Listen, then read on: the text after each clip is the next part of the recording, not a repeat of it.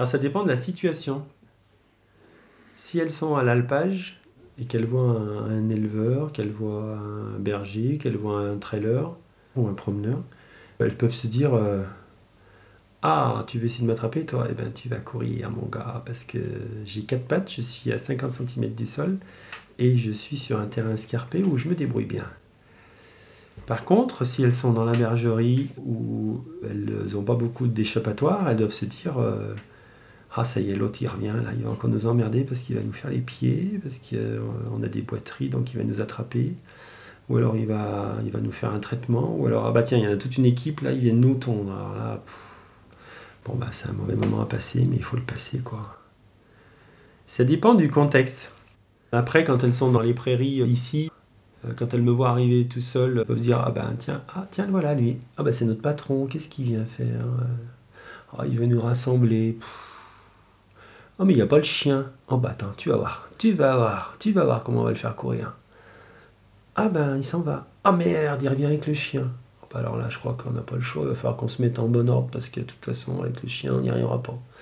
Puis en plus, c'est un bosseron, alors c'est un vrai bulldozer, elle fonce là et. Euh, bon, allez. Euh, allez, on va, on va faire ce qu'il veut parce que autrement, c'est pas, pas possible. Comment, euh, tiens, ah bah il arrive avec, euh, il a un fouet et puis il y a son fils qui est derrière. Oh mais tiens, on dirait qu'on va changer de pâturage. Ah bah oui, il nous appelle, blou blou blou blou blou blou blou. Ah bah oui, il nous appelle. Ah bah on se dirige vers la porte. Ah bah tiens, on prend la route là.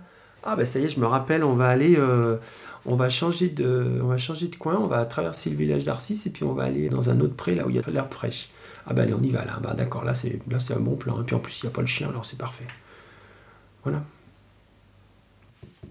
Ça, je pense que je l'ai appris depuis que j'élève des brebis. Il faut se mettre dans la peau des brebis pour arriver à comprendre leur fonctionnement. La plupart des gens vont vous dire brebis c'est con. Mais non, c'est pas con.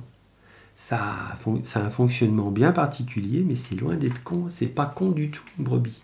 Ça, ça c'est pas forcément faire voir que c'est intelligent, parce que c'est un comportement des fois qui paraît très très bête, mais c'est pas con du tout, du tout, du tout.